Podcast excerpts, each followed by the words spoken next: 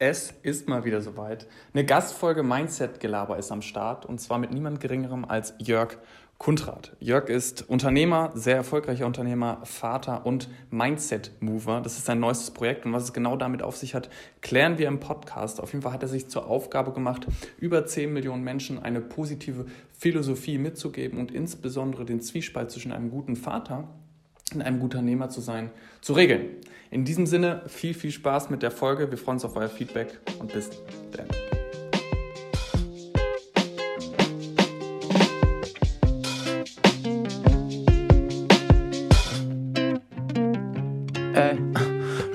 Sleep with no problems. Wake me up in the morning, say what's up when I'm boring. Never look for no parties, always look for someone like you. Now I like you and you zoom missing some ice cubes in a new der kitchen. Podcast Cause mit den me 100 too, 'cause I do Perspektiven aufs Leben mit Daniel. Luckyman und Luis Schulze. Was geht ab, Herr Lucky Man? Was geht ab, Herr Ich Schulze? darf heute wieder, es ist soweit, ich darf die Frage weiterleiten. Was geht ab, Jörg Kundrat? Danke. Ähm, boah, mega Druck hier. Ähm, ich ich habe keine Ahnung, was abgeht, um ehrlich zu sein. also, ich weiß es Let's nicht. see. Wir haben, wir haben ja schon herausgefunden im, im, im Vorgespräch, dass man auf diese Frage, was geht ab, immer so super schlecht antworten kann. Ähm, aber wir haben im Vorgespräch auch schon ein paar echt super spannende Dinge aus deiner Vita aufgenommen, die äh, wir gleich gerne nochmal näher drauf eingehen können. Wer ist Jörg Kundrat für all die, die ihn noch nicht kennen? Ähm, wir sind schon kurz durch deine Vita gegangen. Du bist angefangen nach deinem Studium ähm, bei Amazon und hast dort gearbeitet und hast dann, was sicherlich die Hauptzeit deiner beruflichen Karriere ausmacht, Kawaii geführt und gegründet, die erfolgreichste ähm, Amazon FBA-Brand und, und Amazon-Brand, die es so im deutschen Markt gab und gibt und hast die zum Erfolg geführt. Letztendlich dann aber verkauft, ähm, 2019, und hast dich mehr und mehr dem Thema ähm, Mindset, eigener Weiterentwicklung etc. gewidmet. Was da alles für Zwischenprojekte daraus entstanden sind und in welchen Formen du das auslebst, darüber können wir gleich sehr, sehr gerne noch drüber sprechen. Aber das Setting oder der Frame für den heutigen Podcast basiert vor allem auch darauf, dass du es dir zur Aufgabe gemacht hast, ähm, die Themen Unternehmertum und auch gleichzeitig ein guter Vater zu sein, äh, sehr, sehr gut zu vereinbaren. Ähm, da vielleicht gleich mal einge, äh, reingegangen, woher kommt genau dieser Wunsch und, und woher ist bei dieser Bedarf entstanden oder diese, diese Frage, wie kann ich diese beiden Themen Unternehmertum und Vater sein bestmöglich vereinen? Ähm, ja, erstmal vielen, vielen lieben Dank, ihr beide, dass ich da sein darf. Und ähm, das ist eine sehr gute Frage. Ich glaube, erstmal, ich wollte, ja, für mich war immer klar, dass ich, dass ich, dass ich mal eigene Kinder haben möchte. Und ich habe es ja im Vorgespräch gesagt, meine Eltern haben sich früh scheiden lassen. Also ich bin so irgendwie, ja, das das hat bei, bei denen nicht so funktioniert und ich wollte aber irgendwie mal so für mich, also ich wollte eigene Kinder haben und ich wollte das mal, dass das irgendwie so funktioniert, ja. Und ähm, ich habe auch immer irgendwie auch Kinder äh, gern gehabt und mir Gedanken darüber gemacht. Ich war zum Beispiel Snowboard-Lehrer, habe da immer die Jüngsten unterrichtet, ähm, habe auch Baby gesittet und sowas. Also immer schon Bezug gehabt zu Kindern. Und dann, ähm, als mein erstes Kind 2014 auf die Welt kam, bin ich drei Wochen danach an Hodenkrebs erkrankt. Und ähm, damals wird man dann, das ist halt so ein Wake-up-Call und man fragt sich, okay, was, was, was soll am Ende eigentlich von dir übrig bleiben? Und ähm, für, ich habe die Frage dann so für mich beantwortet, ja, ich möchte, möchte ja, ein liebevoller Papa und, und guter Ehemann sein, weil das, das habe ich ja gerade erklärt, wieso und ähm, auch weiter darüber lernen, wie ich, wie ich da wachsen kann in dem Bereich. Aber gleichzeitig möchte ich halt natürlich schon auch unternehmerisch erfolgreich sein und, und als Unternehmer weiter wachsen. Ähm, und ja, durch die Hodenkrebserkrankung und ich bin seit 2001 mit ein paar chronischen Erkrankungen auch noch ausgestattet, so an Leber, Darm und sowas, ähm, wusste ich, äh, körperliche Gesundheit ist nicht selbstverständlich. Ja, und deswegen habe ich gesagt, ähm, es gibt noch eine dritte Säule, mich selbst. Also ich darf dafür sorgen, dass ich ähm, körperlich und geistig so fit bin, dass ich auch die ersten zwei Säulen eigentlich erreichen kann. Ich stelle mir das gerade so in der Situation vor. Kawaii als äh, dein erfolgreichstes Unternehmen hast du 2011, glaube ich, äh, gegründet und initiiert. Das heißt, du bist 2014 irgendwie gerade drei Jahre am Machen, hast wahrscheinlich schon die ersten größeren Erfolge erzielt, dein Team aufgebaut. So, und dann kommt das erste Kind und dieser Rückschlag, nicht jetzt mal Hodenkrebs. Wie, wie warst du, was für ein Mensch warst du in der Situation? Warst du bis zu dem Zeitpunkt so dieser ähm, 24-7 Hustler oder warst du schon da in dem Bewusstsein, dass du gesagt hast, irgendwie möchte ich das gut vereinbaren? Also hol uns mal zu, mit in die Zeit, als, als, als so dieser Turning Point, den du gerade beschrieben hast, passiert ist.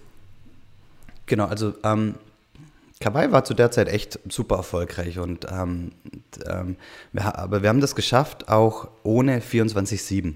Ähm, Kai, mein Mitgründer und ich, also mein damaliger Mitgründer ähm, und ich, wir ähm, haben Kawaii gegründet, nicht um finanziell einen Erfolg zu haben. Wir haben immer gesagt, wir gründen Kawaii oder ein eigenes Unternehmen, um zeit- und ortsunabhängig arbeiten zu können. Also das, was danach in Mode kam, haben wir irgendwie gemacht, als es noch, noch gar niemand darüber geredet hat. Weil wir haben wir haben während dem Studium schon immer total gern, waren wir Snowboarden zusammen, wir haben eben die Snowboard-Lehrerausbildung zusammen gemacht. Wir wollten auch Kiten lernen und wir wollten die Dinge halt dann machen, wenn, wenn der Wind halt günstig ist oder wenn der Schnee günstig ist. Also wenn es geschneit hat, wollten wir am nächsten Tag halt raus auf die Piste. Und wenn der Wind günstig ist, irgendwie im Idealfall kiten. Also wir hatten auch natürlich die Bilder im Kopf, wie so Richard Branson mit seiner eigenen Insel und so und immer am Kiten. Dachten wir, oh, das hört sich cool an. Und für uns beide war klar, wir wollen irgendwann Kinder haben. Und dann haben wir gesagt, okay, wir, und für uns war klar, also wir haben damals in München bei Amazon gearbeitet. Es war klar, ähm, also ich habe meine, meine jetzige Frau, damalige Freundin, schon mit 18 kennengelernt und bei Kai auch. Also er hatte genauso seine Partnerin schon, schon lange. Und für uns war beide klar, wenn Familie, Familiengründung ansteht, geht jeder wieder zurück in die Heimatregion. Das war bei mir eben Süddeutschland ähm, und bei ihm Rostock, also Warnemünde, also direkt an der Ostsee. Also viel weiter kann man in Deutschland nicht auseinander sein. Und deswegen haben wir gesagt, okay, wir müssen es auch so auf die Beine stellen, dass wir ortsunabhängig arbeiten können und wollten eben zeitunabhängig arbeiten können. Und, ähm, ähm, und das muss leicht sein. Und das hat uns das halt, und das haben wir das halt so aufgebaut, dass das halt möglich war. Und wir haben nicht 24-7 gearbeitet. Das heißt, du hattest an dem Punkt auch schon, ich sag mal so, die Möglichkeiten äh, und, und wirklich auch dein Leben so geschaffen, dass du diesen, diesem Anspruch in sämtlichen Lebensbereichen, äh, jetzt Vater und Unternehmer zu sein, 100% gerecht worden bist? Oder sagst du, okay, da begann eigentlich für mich die Lernkurve und ich muss mich in dem Bereich noch echt weiterentwickeln und wie sah das so in dir aus? Warst du da so zerrissen oder? Ich war da, ich, ich habe einfach gelebt, ich habe mir darüber nicht bewusst Gedanken gemacht. Das war einfach, ja okay, ich wollte zur Zeit, orts- und zeitunabhängig arbeiten, aber ich habe als Unternehmer habe ich relativ wenig Zeit und Geld in mich investiert. Ja? Also ich habe also ich bin an der Säule bin ich nicht gewachsen. Nicht, also ich habe nur bin nur gewachsen anhand dessen, was wir gemacht haben und an äh, der Herausforderungen, vor denen wir gestanden sind. Aber dass ich mir, ich sag mal, professionell eine Hilfe von außen geholt habe, also Hilfe hört sich so, so, so, so, so, so schräg an, aber so Impulse von außen geholt habe, dass ich mich habe coachen lassen, Seminare und so weiter, das habe ich erst danach alles gemacht. Ähm, ähm, und ja, und, und, und, und auch, dass ich so, so in, in meine körperliche und geistige Gesundheit auch investiert habe, kam auch erst danach alles. Also das war ja davor alles so zufallsgetrieben. Ähm, ich hatte auch keinen Mentor, da habe ich mir nicht gesucht und das war ja, also viele Dinge, die ich jetzt rückblickend ganz anders machen würde, dann wäre es auch alles nochmal ganz anders gelaufen. Und ähm, als ihr so diesen Plan geschmiedet habt, ihr wollt orts- und zeitunabhängig arbeiten, wie, also Ihr habt das ja von vornherein scheinbar dann irgendwie so ein Stück weit auch so aufbauen wollen und geplant. Gibt es da jetzt irgendwie gerade für die Menschen da draußen, die uns zuhören und sich so denken, alles klar, so wie gehe ich denn sowas an und was sind denn so die essentiellen Punkte dabei? Wie, also wie genau sah das dann für euch in der Planung aus? Ähm, habt ihr euch ganz bewusst dann halt auf ein, eine Branche spezialisiert, wo ihr wusstet, das geht? Ist das eher so die Unternehmensgestaltung an sich?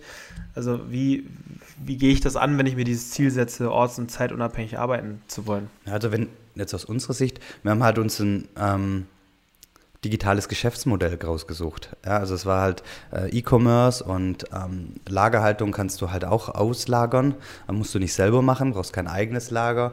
Ähm, und das war halt von, vom Geschäftsmodell hat es schon mal funktioniert. Ähm, ähm, und darf nie vergessen, es war 2010 haben wir es vorbereitet, 2011 haben wir es ähm, offiziell gemacht. Das war damals komplett neu. Also ihr müsst euch vorstellen, ich habe ähm, damals in Ulm, bin, bin kurz bin dann 2011, glaube ich, nach Ulm gezogen und das Finanzamt in Ulm hat uns keine Steuernummer gegeben, weil die gesagt hat, das kann gar nicht sein, das ist eine Briefkastenfirma, ihr habt ja kein Lager und ihr habt keine Verkaufsfläche, wir geben euch keine Steuernummer, weil das ist ein Fake-Unternehmen. Also das, das, das, war damals total unbekannt.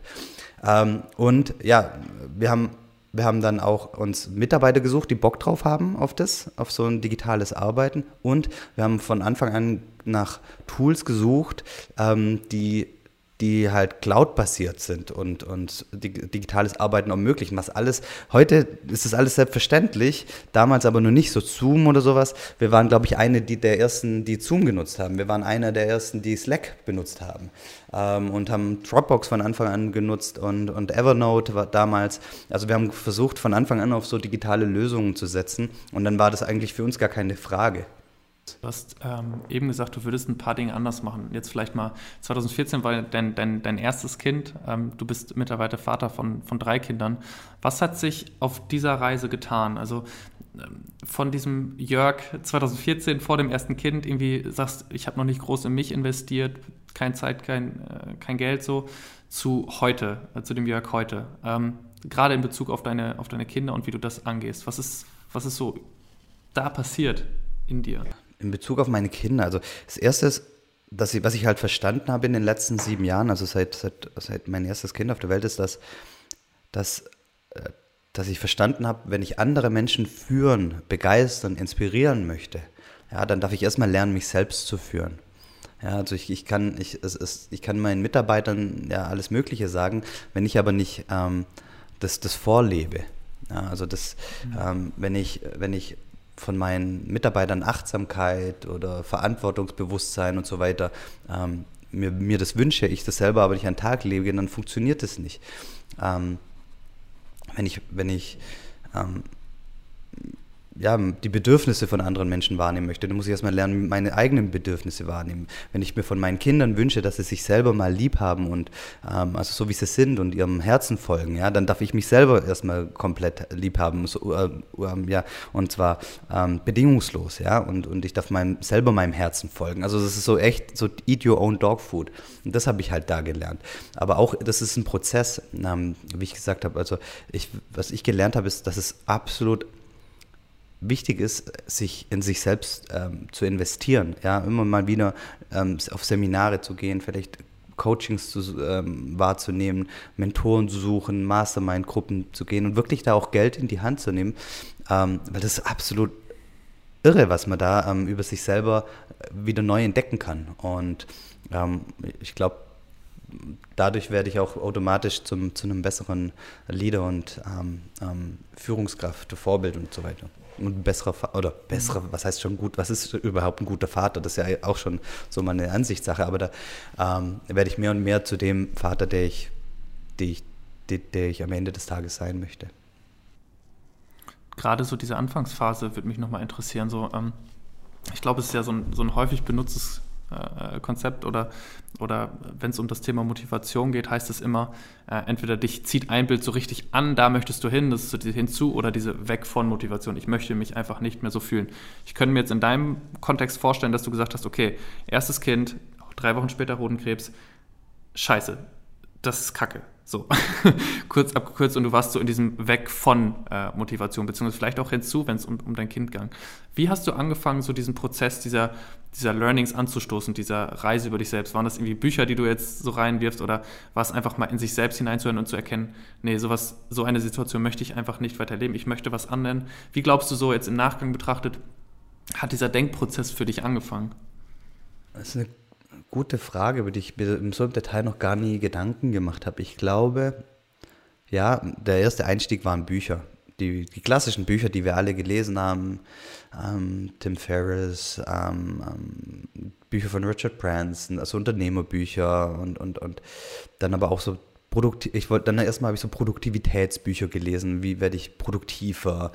Ähm, ähm, dann und wie das, das, das Leben gibt einem ja immer das, was man, was man, was man so anzieht, ja. Und, und, und auf einmal kriegst du, es findest, entdeckst du im Internet oder auf irgendwelchen ähm, Konferenzen oder so, ähm, Menschen, die dich begeistern und dann, dann, dann gehst du da tiefer rein, guckst dir die Arbeit an, was die machen und, ähm, und dann, dann über den Weg lernst du nochmal was anderes kennen. Also das ist so, mehr und mehr wurde ich da letztendlich so auch reingezogen, würde ich mal sagen. Mhm oder ja, Big Five for Life hat ja auch jeder gelesen. Also solche Bücher, das war so der Einstieg. Mm.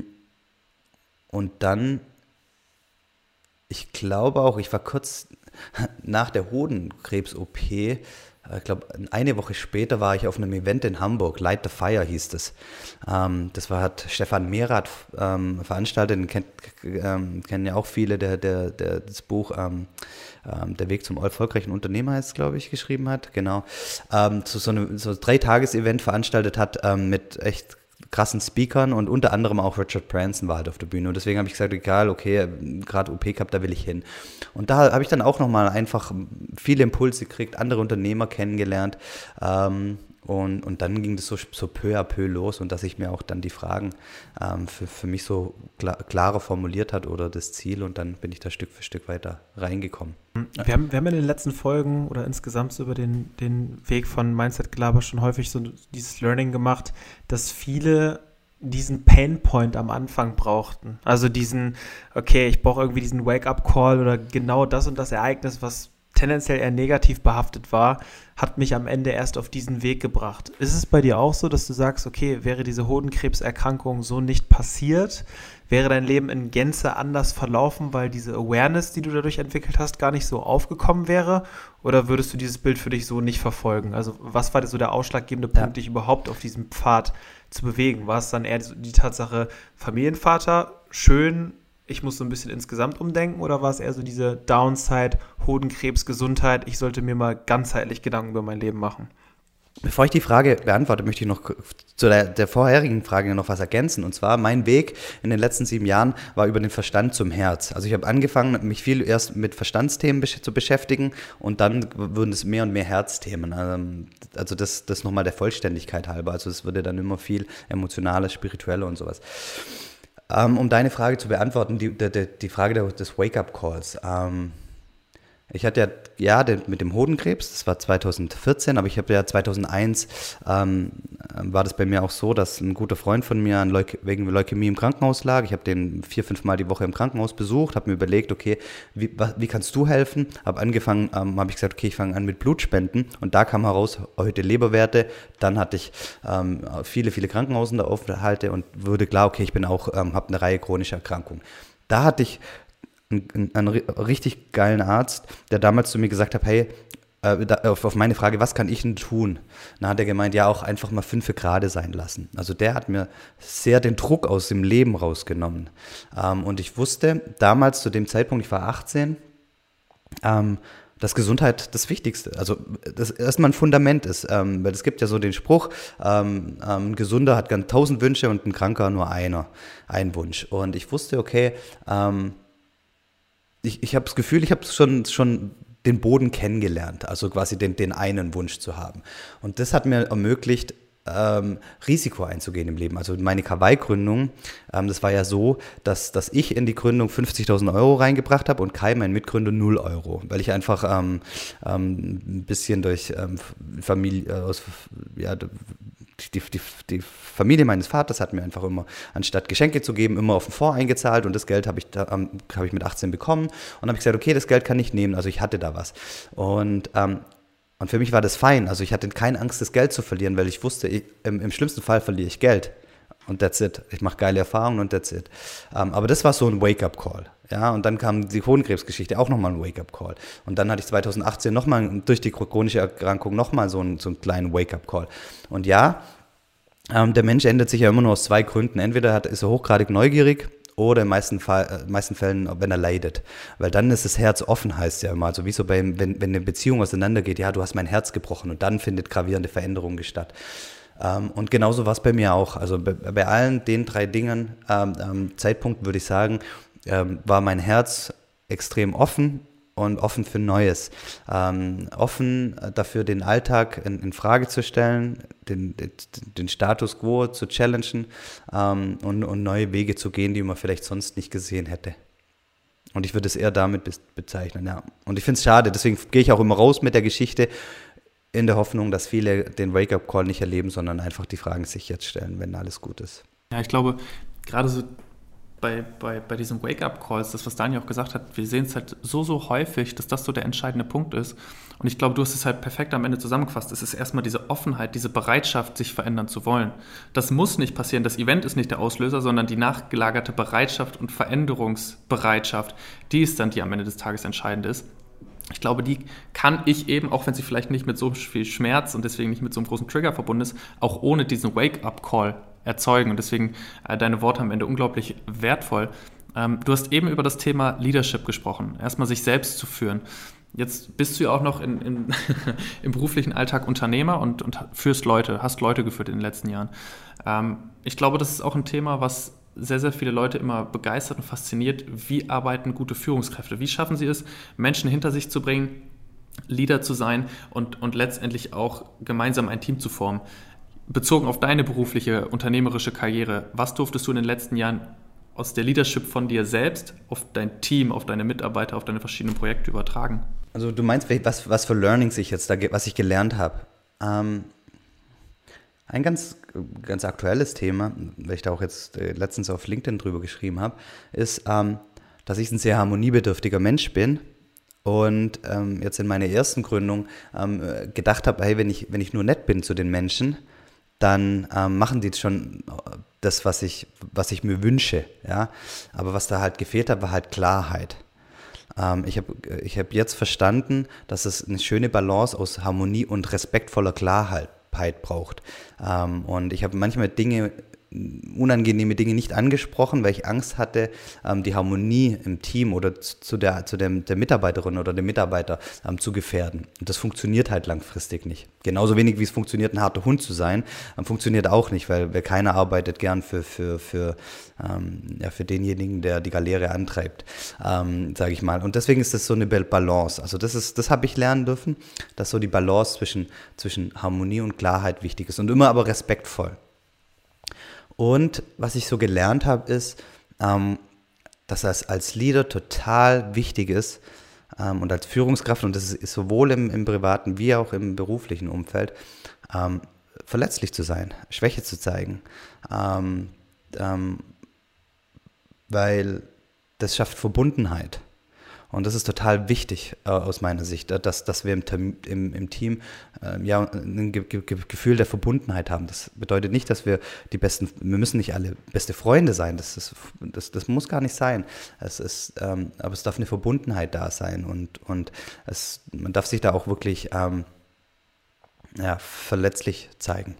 Und was ich eingangs gesagt habe, ist, ähm, dass, es, dass es nicht es bringt, ähm, irgendwelche Werkzeuge oder Methoden ähm, zu lesen oder auf ein Seminar zu gehen und über Methoden zu hören und die meinen dann aufs Team anwenden zu müssen, dass es funktioniert, sondern wirklich, dass Veränderung von innen nach außen stattfindet. Also wenn, ja, genau. Also beispielsweise, wenn auch jetzt im, im, familiären Kontext, wenn, wenn, wenn ich mir wünsche, dass, dass jemand sich mehr für mich interessiert, dann darf ich den ersten Schritt gehen und mich erstmal für mich selbst und für den anderen Menschen interessieren und da kommt das, ähm, das, das Umgekehrte eher. Dazu vielleicht nochmal eine kurze Frage. Du hast, du hast eben gerade schon so gesagt, bei dir hat sich das Ganze so ein bisschen vom Verstand zum Herzen insgesamt, von der Denkweise her entwickelt.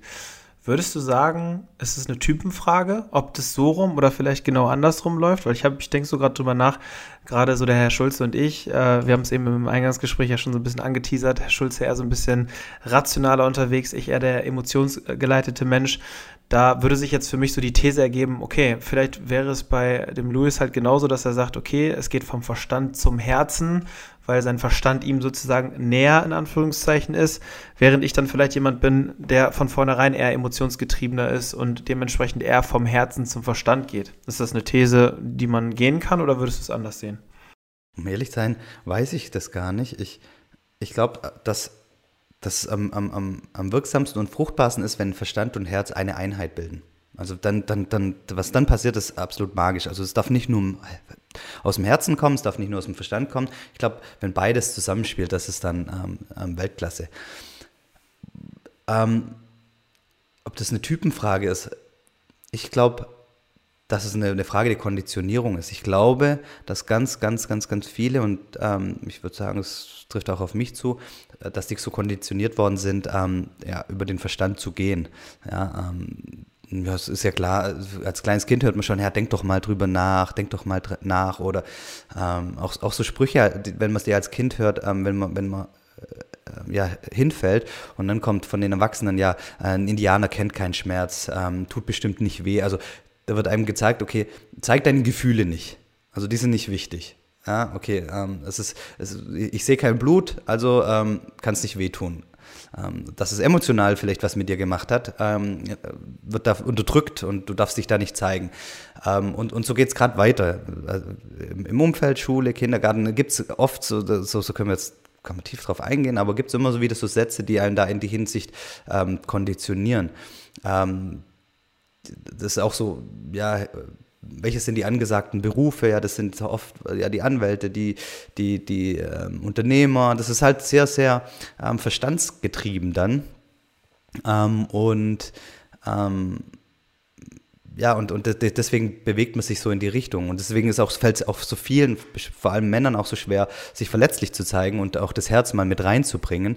Ähm, ähm, weil da eigentlich in, in, in, den letzten Jahrzehnten im Leben oft kein, kein Raum gegeben wurde. Und deswegen ist auch das Umfeld so wichtig. Wie würdest du sagen, genau das wäre nämlich meine Anschlussfrage gewesen. Ähm, das klingt jetzt ja in der Theorie erstmal alles total plausibel und ich denke für mich alles klar. Ähm, wie wie schaffe ich es jetzt? Also wie schaffe ich es jetzt, mich im Alltag verletzlich zu zeigen? Weil die Hemmschwelle liegt ja eigentlich auf der Hand. Wenn man sich irgendwie Angriffsfläche schafft oder sich darüber vielleicht bloßstellen lassen kann und so weiter und so fort, dann ver verbindet man das ja im Zweifel erstmal irgendwie mit Schmerz. So, ähm, hast du da einen Ansatz, wie du sagst, okay, auf dem Wege findest du zu deiner eigenen Verletzlichkeit und hast auch nicht mehr so die Hemmung, die ein Stück weit nach außen zu tragen? Oder wie, wie kommt man an diesen Punkt? Ja, ähm, ich glaube, aus meiner Sicht war erstmal wichtig, wie will ich eigentlich am Ende des Lebens wahrgenommen werden? Also wie sollen, wenn, wenn mein, mein Enkelkind mal meine Tochter oder mein, mein Sohn fragt, hey, wie war denn der Opa? Was war denn das für einer? Ja, ähm, und da habe ich mir darüber Gedanken gemacht, was, was, soll dann, äh, mein, was sollen dann meine Kinder, meinen Enkelkindern erzählen? Ja, dass, dass ich, dann, dann kommt sowas rauf, ja, ich möchte, der, der Papa war immer aufrichtig und, und, und solche Sachen. Da habe ich, und dann habe ich so einen Abgleich gehabt, okay, so will ich eigentlich wahrgenommen werden, so, so sollen meine Kinder mal über mich reden und so bin ich eigentlich. Ähm, das war das eine. Dann, dann, dann, wie gesagt, auch so wirklich Austausch mit dem anderen und dann ähm, tun.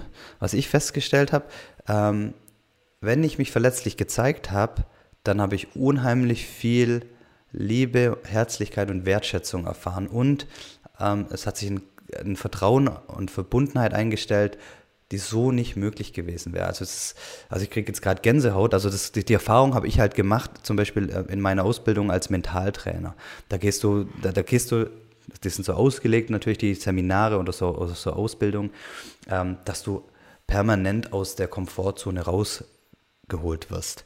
Und, und da gibt es natürlich auch entsprechende Übungen.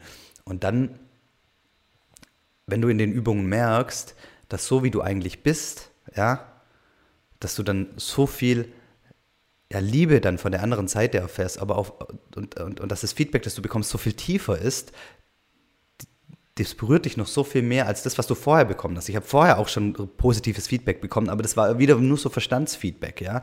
Und dann machst du so eine Ausbildung, gehst mal aus der Komfortzone raus, machst da was und dann kriegst du Feedback und, und, und dir kommen dann die Tränen. Ähm, dann merkst du, okay, ähm, so wie du eigentlich sein möchtest, also so wie du im Kern auch wirklich bist, ja, ähm, das scheint ganz schön cool zu sein. Ähm, mach das doch mal öfters.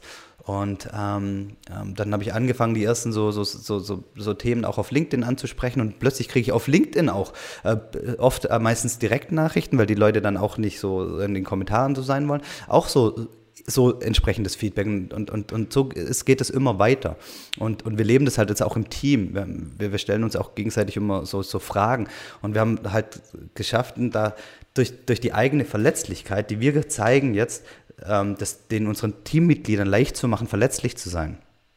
Ja, letztens hat, hat die Mitarbeiterin gesagt, also es wir haben täglich so ein Daily Huddle, nennen wir das, so 15 Minuten Team, Team-Event äh, mit drei Fragen. Und die dritte Frage ist immer, was könnte dich heute abhalten, dein, dein, dein Tagesziel zu erreichen? Und die Mitarbeiterin hat gesagt, ganz ehrlich, ich habe heute absolut keinen Bock zum Arbeiten. Ich habe heute keine Lust. Und, und ich fand das großartig. Ja, natürlich hätte es mich gefreut, wenn sie, wenn sie da gewesen ist, aber einfach, dass sie, dass sie das Vertrauen spürt, ähm, dass sie sich öffnen kann und, und das sagen kann. Ähm, und dann kannst du dann kann du sagen, okay, dann arbeite nicht. Dann, dann guckst, ähm, vielleicht ist ja morgen Samstag besser und, und mach einfach so, wie du willst. Aber das ist, das ist einfach cool. Also es, es hat angefangen, ich habe die Erfahrung gemacht in, in, in, Seminaren, in der Ausbildung, wie geil es ist, verletzlich äh, zu sein, das, das Feedback zu kriegen. Dann ich, bin ich nach außen gegangen und, und, und dementsprechend ähm, mehr und mehr ähm, ähm ist auch mein Umfeld ähm, bereit, sich verletzlicher zu zeigen. Mhm. Ja, also den Gedanken kann ich total teilen, äh, wenn ich das mal so sagen darf, weil ähm, tatsächlich, also gerade auch so in jüngeren Jahren, so, weiß nicht, Schulzeit, einige äh, von unseren Zuhörern da draußen sind ja auch irgendwie noch im Studium und so weiter und so fort. Da hat man es dann ja auch tendenziell irgendwie immer noch mit so Situationen zu tun, wo dann jemand vielleicht ganz proaktiv darauf aus ist, dich irgendwie äh, in so eine blöde Ecke zu drängen oder sowas. Ich glaube, jeder hat das so oder so ähnlich schon mal erlebt. Und meine Erfahrung zeigt mir, wenn man genau so damit umgeht, dass man ganz offen und ja auch irgendwo selbstbewusst diese Verletzlichkeit nach außen trägt, nimmt man diesem vielleicht ja sogar missgünstigen Menschen gegenüber ja sämtlichen Nährboden.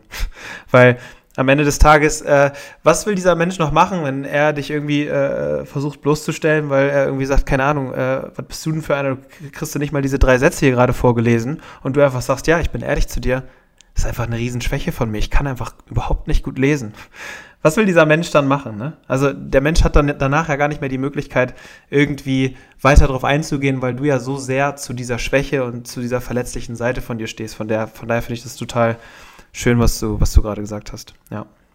Das bietet halt Möglichkeit für Wachstum, wenn du dann in dem Moment sagst, hey, ja, es fällt mir total schwer ähm, zu lesen. Ähm, hast du vielleicht einen Tipp für mich, wie ich das besser machen könnte? Oder wie hast du, was ist deine Erfahrung? Wie hast du lesen gelernt, jetzt im übertragenen Sinne? Dann kriegst du echt total viel ähm, wertschätzende Rückmeldung auch, wenn du dementsprechend reingehst. Und vor allem, ähm, äh, es ist ja meistens immer so, ähm, in der, in der, in der Schulzeit und so, ähm, das, das, wissen ja viele dann nicht, aber das hat ja immer irgendwas äh, mit einem zu, selber zu tun. Es gibt ja so einen Spruch, ähm, was Peter über Paul sagt, sagt mehr über Paul als über, äh, über Peter als über Paul. Ja, also wenn, wenn irgendeiner dich, dich, dich, dich niedermacht, weil du nicht lesen kannst, dann hat, das ja, hat er irgendein Thema letztlich. Ja. Und, und das, das, das versteht man natürlich nicht als, als äh, noch nicht in der Schulzeit oder hat noch gar, gar nicht, ja, noch gar nicht keine Erfahrung gemacht, wie das so ist. Und ja.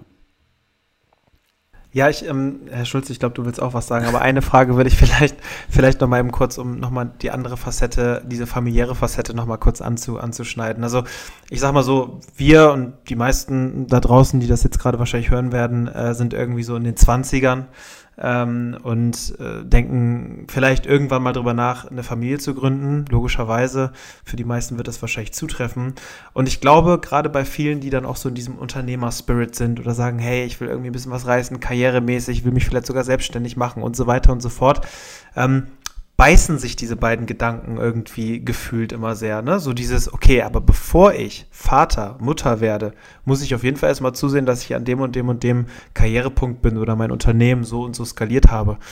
Würdest du sagen, dass das überhaupt die richtige Denkweise ist? Ähm, oder ähm, ist es so, dass du sagst, okay, dass diese Dinge sich deutlich besser miteinander verbinden und integrieren lassen, als uns die Gesellschaft das vielleicht auch so ein Stück weit irgendwie äh, erzählt? genau.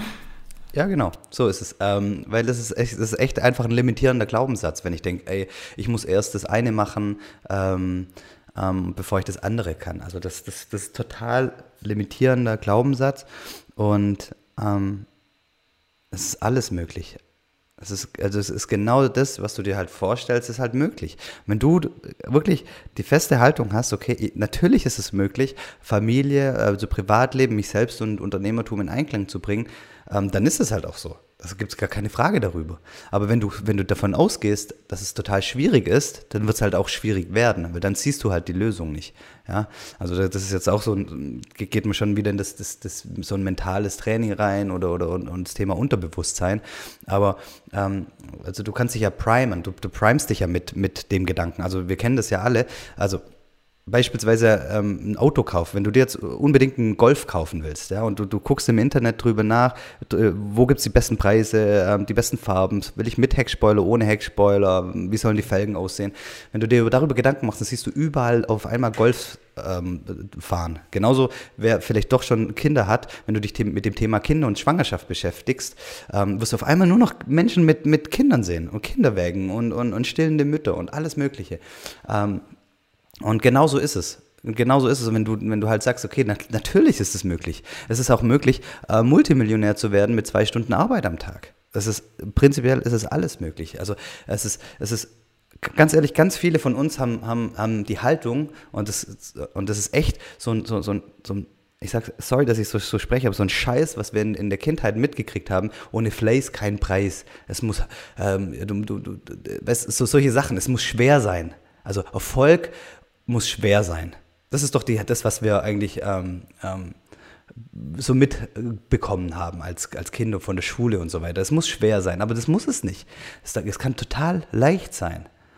Ja, natürlich kann Erfolg, finanzieller Erfolg, Fülle, Reichtum, Gesundheit, Vitalität, ähm, Beziehung, alles kann in Leichtigkeit zu dir kommen. Würdest du sagen, dass es bei dir so war? Ich glaube, bei mir war es so wirklich, ähm, ich habe es ja vorher gesagt, als der Arzt zu mir gesagt hat, hey, lass mal fünf gerade sein. Ähm, das ist jetzt kein so ein, so ein, so ein hochtrabender Satz, aber irgendwie habe ich den so verinnerlicht. F für mich bedeutet, hey, ja, genau, das, das, das, das Leben kann eigentlich echt entspannt sein oder sollte entspannt sein. Und danach bin ich irgendwie durchs Leben gegangen und habe alles nicht mehr so ernst genommen. Und ich glaube, deswegen habe ich auch so, so gewisse Leichtigkeit an, angezogen. Und ja, ähm, alles das, was wir gesprochen haben, ähm, habe ich auch so ein Stück weit in Leichtigkeit angezogen, ja. Total schön, einfach zu sehen, dass du diesen Spruch ähm, vom Verstand zum Herz auch mit deinen Projekten, deinen Doings, Taten äh, folgen lässt. Du machst jetzt primär Mindset Movers, ähm, wo es genau darum geht, eben diese Werkzeuge, diese, diese Ansätze, äh, die du gelernt hast in den letzten Jahren, anderen Menschen zur Verfügung zu stellen. Äh, vielleicht magst du darüber nochmal zwei, drei, vier, fünf, sieben Worte verlieren, was es damit genau auf sich hat und wie du, welchen Ansatz du, welche Mission du mit Mindset Movers verfolgst. Genau, also ich ähm, erzähle da am besten einfach mal von der Vision. Also Arne und ich, also ich habe jetzt mit, mit Arne Stoschek zusammen gegründet. Ähm, Arne und ich, wir haben mit Mindset Movers die Vision, dass bis zum Jahr 2030 10 Millionen Menschen in Deutschland irgendeine positive Philosophie ähm, kennengelernt und in, ja, in, in ihr Leben gelassen haben. Und mit positiven Philosophien meinen wir alles Mögliche wie Mentaltraining, gewaltfreie Kommunikation, Meditation, ähm, Urheberprinzip. Es gibt ganz, ganz viele Sachen und jeder darf da sein, sein Ding rausfinden. Ähm, wir glauben, wenn, wenn 10 Millionen Menschen das kennengelernt haben und in ihr Leben gelassen haben, dann ist es sowas wie Allgemeinwissen. Dann kennt jeder irgendjemand, der da schon positive Erfahrungen gemacht hat. Dann geht, und dann geht es nicht mehr weg, dann ist die Welle gebrochen. Ja?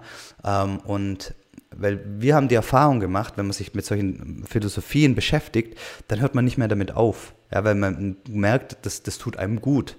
Ähm, und, und man entwickelt sich ein Stück weit ähm, zum, zum zum Besseren, sage ich jetzt mal. Und ähm, vor allem ist man aber dann mehr in Verbundenheit mit sich selbst und mit anderen und ähm, auch mit der Natur. Und wir glauben, dass wenn 10 Millionen Menschen das in Deutschland haben, dann, dann, dann, dann ist Deutschland und die Welt ein besserer Ort. Und deswegen bauen wir Mindset Movers auf und wir verstehen Mindset Movers als, als Medienhaus. Ja? Ähm, und bei Mindset Movers wird es allerlei Inhalte rund um, zum Thema Persönlichkeitsentwicklung geben. Also wir haben angefangen, eigentlich einen Unternehmer-Retreat zu organisieren. Also ein Retreat für Unternehmer, drei Tage Event, ähm, wo du wirklich ganz viele ähm, Inhalte ähm, ähm, zu, zu, zu, den Themen kriegst. Wir werden jetzt dieses Jahr einen, ähm, einen Shop starten mit physischen Coaching-Produkten. Also da kaufst du Produkte, zum Beispiel auch ähm, Spiele für, für ein Unternehmen, wie zum Beispiel euer Unternehmen, wo du, ähm, in, was weiß ich, freitags mal 15 Minuten ähm, das Spiel spielst im Team und dann schaffst du so, so eine Verbundenheit und eine Vertrautheit im Team. Ähm, das ist eins der Produkte. Ähm, es wird, es wird Leadership-Programme geben, es wird äh, Seminare, Trainings geben, alles in der Hinsicht. Ähm, es wird, äh, es wird Dokumentation geben, es wird Mindset-Moves-Orte geben, also da wird es alles Mögliche geben, einfach was dazu dient, die Menschen auf den Weg zu bringen auf den Weg zu bringen, die, die, die Dinge kennenzulernen. Mega. Ich bin, ich bin sehr gespannt äh, und kann mir sogar vorstellen, dass äh, einige von denen, die uns jetzt gerade zuhören, denken, ah, da könnte auch was für mich dabei sein. Ähm, wie, wie finde ich euch? Unter Mindset Movers sicherlich auf äh, den gängigen Social-Plattformen und sicherlich auch im Internet, right? Mindsetmovers.de ist die, die Website. Die wird aber noch radikal umgebaut und neu gemacht ähm, für den Shop-Launch, der wahrscheinlich im Herbst ist. Aber am besten, also mich äh, findet ihr auf, auf LinkedIn, auf, ähm, ja, bei Jörg Kundrat, auf Instagram bin ich auch so ein bisschen aktiv. Ähm, genau. Cool. Podcast habe ich auch, also wer die, die, die Reise von Mindset Movers mitverfolgen will, dem empfehle ich 10 Millionen mal 1, ähm, ähm, den Podcast zu hören. Ähm, da, da, da, sprechen wir wirklich um, um, über unsere Reise, was, an was wir gerade so arbeiten und wie wir arbeiten. Geil. Herr Lucky Man, ich gucke gespannt auf dein Word-Ping-Pong-Gesicht. ja. ja, Mensch, Jörg, äh, als, als letzten Part hier äh, unserer ähm, Mindset-Gelaber-Session äh, es ist inzwischen unsere Tradition, dass wir das sogenannte Word-Ping-Pong spielen. Das heißt, ich werde dir jetzt ein paar Begriffe um die Ohren hauen und du wirst einfach deine allererste Assoziation mit diesen Begriffen äh, droppen, sozusagen. Also sei es ein Wort, sei es ein kurzer Satz, ohne großartig zu erklären, warum, wieso, weshalb, sondern einfach nur das, was du mit dem Wort sozusagen verbindest. Okay, das erste Wort ist das Jahr 2030. 10 Millionen Menschen. Sehr gut. Deine größte Inspirationsquelle? Liebe. Sehr schön. Instagram. Viele großartige Impulse in, mit schönen Bildern und die mich ganz oft abhalten von den Dingen, die ich wirklich machen will.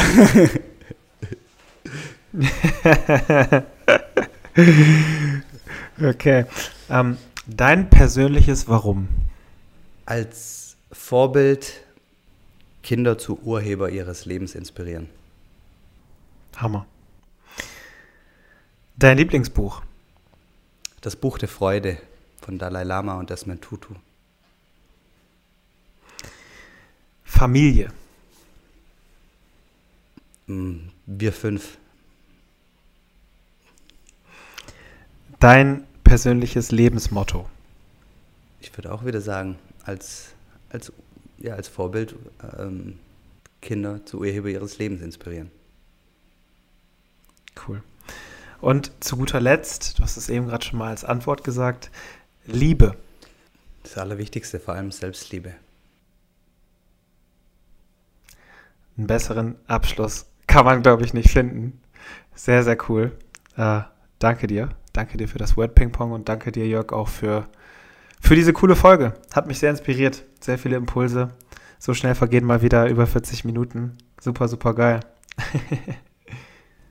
vielen, vielen Dank. Richtig, richtig cool. Schön, dass ich bei euch sein durfte. Danke für deine Zeit und äh, jetzt ein schönes, entspanntes Wochenende. Ich glaube, wir waren der letzte Termin, bevor es jetzt auch äh, in das genau. Wochenende geht bei dir. Right. Tipptopp.